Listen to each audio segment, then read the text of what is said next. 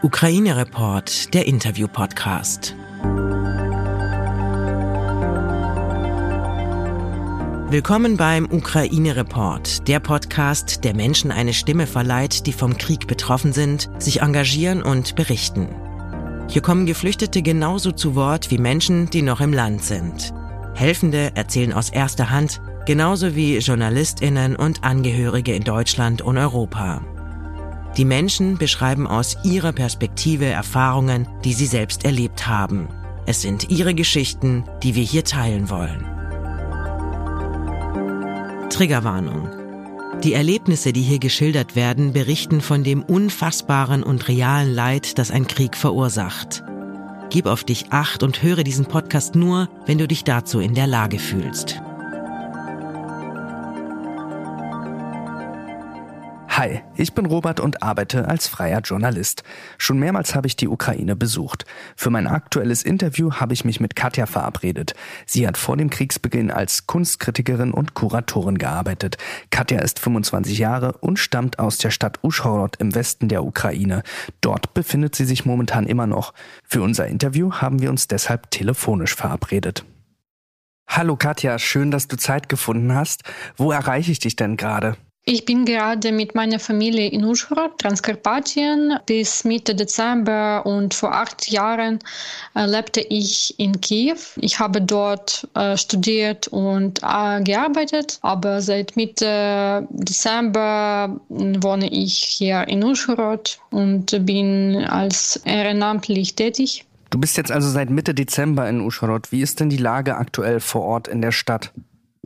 Ja, wir haben seit Anfang des Krieges mehr als 80.000 Flüchtlinge aufgenommen. Äh, Uschhot ist eigentlich eine multikulturelle Stadt, wo äh, verschiedene Kulturen vermischt äh, sind und es liegt äh, in der Grenze mit äh, Ungarn, Slowakei und äh, Rumänien, so die Transkarpatien. Es ist äh, wichtig zu verstehen, dass äh, wir ein äh, ruhiges Land sind. Alle diese Situation war etwas überraschend für uns. Jetzt haben wir keine Plätze für die Flüchtlinge. Es ist Katastrophe sozusagen.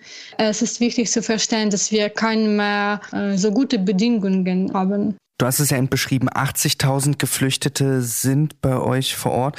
Ich habe nochmal nachgelesen, Uscharot ist eine Stadt mit ungefähr 100.000 Einwohnern. Wie schafft man das dort alles zu organisieren, wenn jetzt so viele Menschen kommen? Ja, unsere Stadtverwaltung und äh, Regionalverwaltung hat sich entschieden, dass wir freundlich zu Geflüchteten bleiben. Am Anfang des Krieges äh, alle gute Plätze, äh, alle gute Häuser wurden vermietet. Jetzt vorbereiten wir die Plätze in äh, diese Orten, die nicht, die keine Bedingungen haben so wie ja, Sporthalle, wie Sporthalle. Äh, die größte Sporthalle in Uschhorod war ausgerüstet mit äh, diesen Schlafplätzen. Auch äh, haben wir äh, die äh, Orte, wo sie äh, sich registrieren können. Auch äh, haben sie die Möglichkeit, etwas zu essen ja, wir möchten alle diese Bedingungen für, für Menschen äh, besser äh, machen, aber wir verstehen, dass es, ähm, es ist sehr schwer für uns, weil, äh, ja, wie, äh, wie hast du ähm, schon erwähnt, äh, dass äh, unsere Stadtregierung nicht vorbereitet zu dieser Lage war. Okay, das klingt also, als ob es wirklich gerade sehr, sehr schwer ist. Ja, es ist sehr schwer und äh, wenn die Freundin oder Bekannten von mir äh, fragen, wo sie, die Menschen ähm, nur eine Nacht äh, bleiben könnten, das macht mir Sorgen und äh, ja, ich verstehe, dass es äh, wird immer schwer, äh, wirklich gute Bedingungen empfehlen. Ich nehme an, ihr habt jetzt nicht nur die Menschen, die vor Ort sind, sondern weil die Stadt ja auch an der slowakischen Grenze liegt, viele Menschen, die die Ukraine erstmal verlassen und in die Nachbarländer fliehen. Wie ist da die Situation vor Ort? Das sind ja noch mal mehr Menschen. Äh, ja, es gibt auch äh, so diese Staue, aber in Užhorod mit der Slowakei haben wir ganz relativ äh, gute Lage. Hm. Wie ist es denn, wenn ihr den Menschen jetzt vor Ort helft? Was benötigen die denn da? Also was wird an Spenden gebraucht?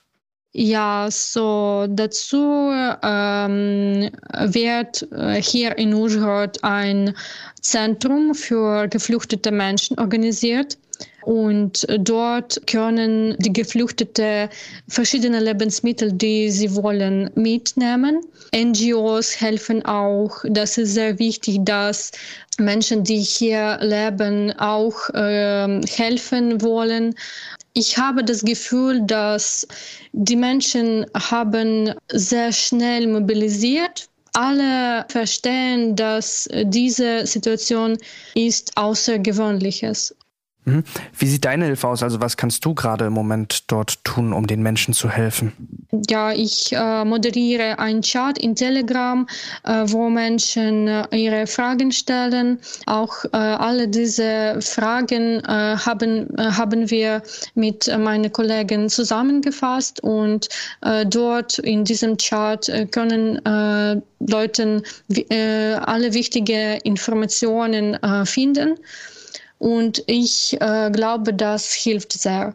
Jetzt hast du so ein bisschen beschrieben, wie das bei euch in den letzten Wochen so aussieht in der Stadt. Der Angriffskrieg beziehungsweise der Beginn dieses Angriffskrieges von Russland gegen die Ukraine ist ja jetzt schon eine ganze Weile her. Am 24. Februar begann Russland mit der Invasion. Was hat man von den kriegerischen Handlungen in Uschhorod mitbekommen? Gab es auch bei euch schon Bombenangriffe oder Luftalarm und ähnliches? Oder ist das noch verhältnismäßig ruhig? Gott sei Dank, äh, es ist relativ ruhig bei uns. Es ist äh, ganz, ganz ruhig. Ja, ich bleibe in Sicherheit und die Menschen in Transkarpatien äh, bleiben in Sicherheit auch.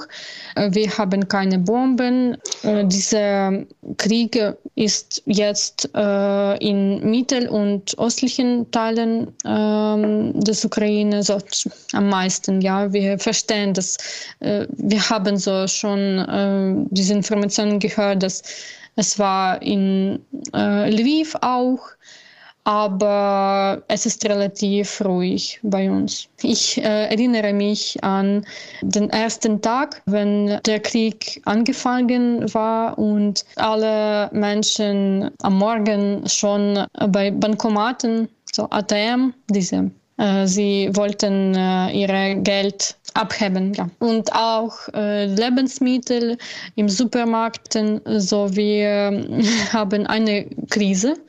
Es ist nicht wie in Mariupol und anderen Städten der Ukraine, die wirklich in äh, einer schweren Lage bleiben jetzt. Aber ja, hier in Užhorod, ich kann Fotos schicken, wo wir keine Lebensmittel haben.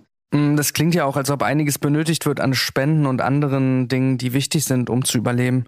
Ja, und die Spenden sind ähm, extrem wichtig für diese heiße äh, Orten wie Mariupol, wie äh, Boyarka, wie, wie diese äh, Orten in Mitte äh, und südöstlichen Teilen der Ukraine. Generell stelle ich mir diesen Umbruch sehr radikal vor. Man wird ja aus seinem Alltag gerissen. Wie sah denn dein Alltag eigentlich vorher aus? Du warst lange auch in Kiew. Was hast du vor dem Kriegsbeginn gemacht? So, ich ähm, habe äh, als Kuratorin im Mostecki Arsenal äh, tätig und auch bin ich äh, die Mitbegründerin des Vono Paper, der Vono Zeitung. Äh, das ist die Zeitung für Kultur und Kunst.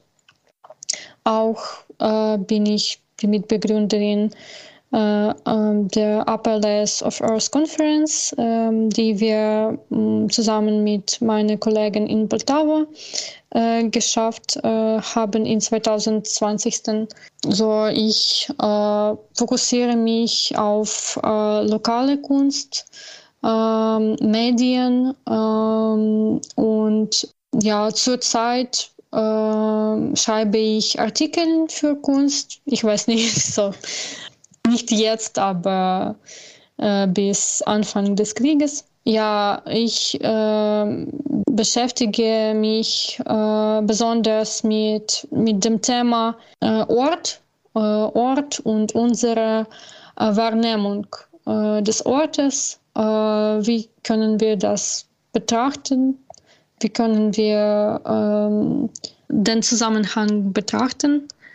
Und ja, in, ich habe mich um äh, Masterstudiengang äh, äh, Medienwissenschaft äh, beworben.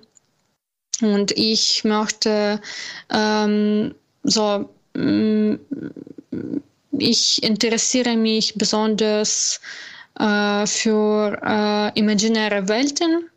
Und ich denke, dass Kunst und Medien äh, sind äh, gute das, das Kunst und Medien sind gute Beispiele äh, meines Interesses.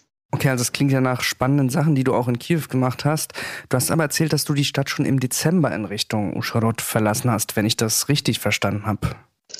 Ähm, ja, so ich habe mich entschieden, so Kiew äh, zu verlassen, äh, weil ich eine persönliche und professionelle Krise äh, hatte.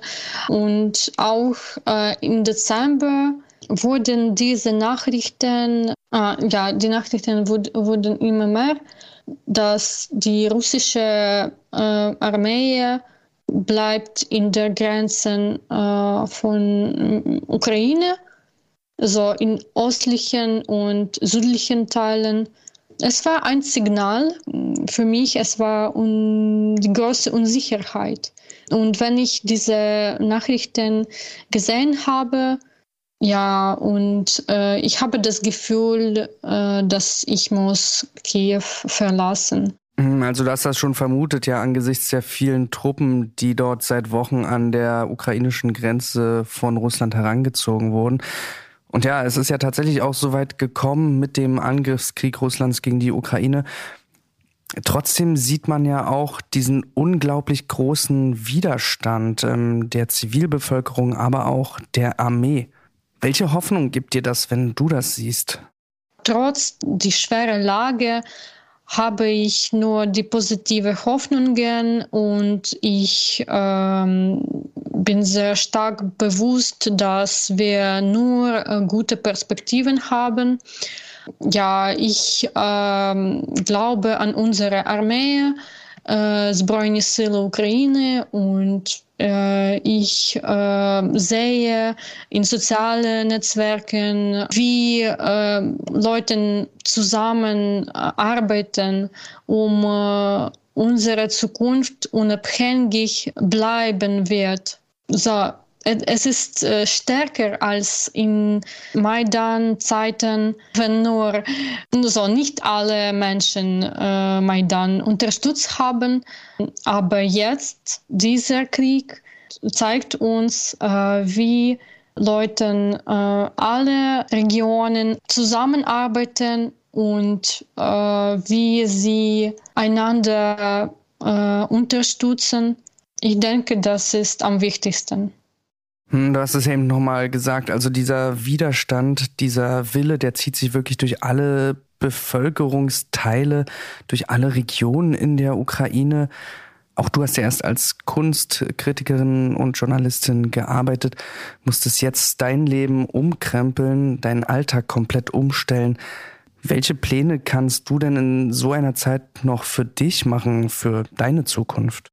Also ich persönlich weiß nicht, was ich äh, in Zukunft äh, machen soll, äh, weil so nur sozusagen gestern hatte ich Pläne, aber jetzt verstehe ich, dass alles äh, verändert sich sehr schnell.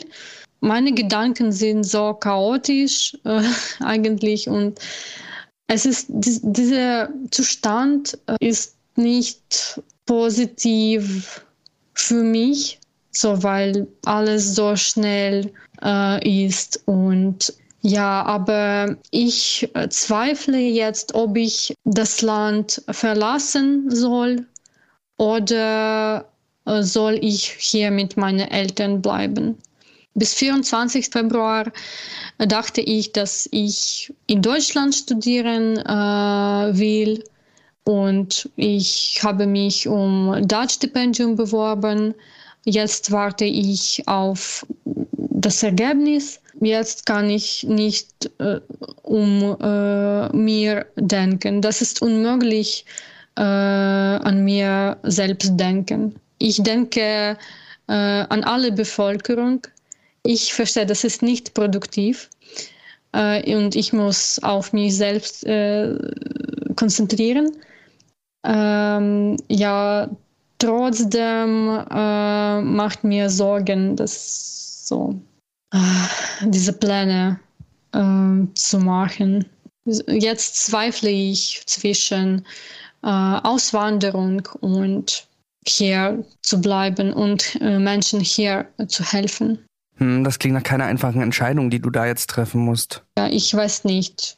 So, und äh, meine Mutter hat auch gesagt, das ist nicht äh, verständlich, äh, so was morgen äh, kommt.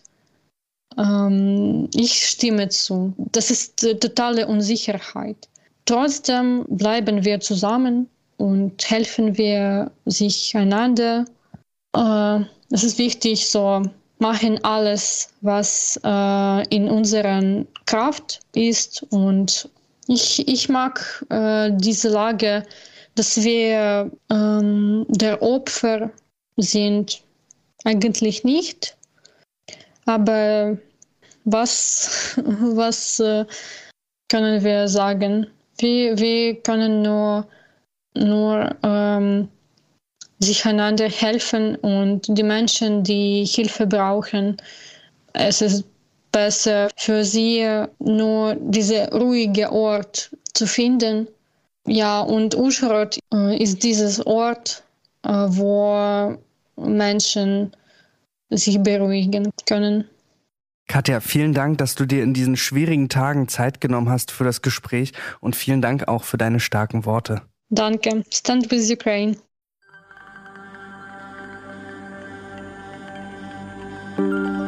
Wenn du etwas tun möchtest, dann informier dich bei renommierten Organisationen. Dort findest du Anregungen, wie du dich engagieren kannst.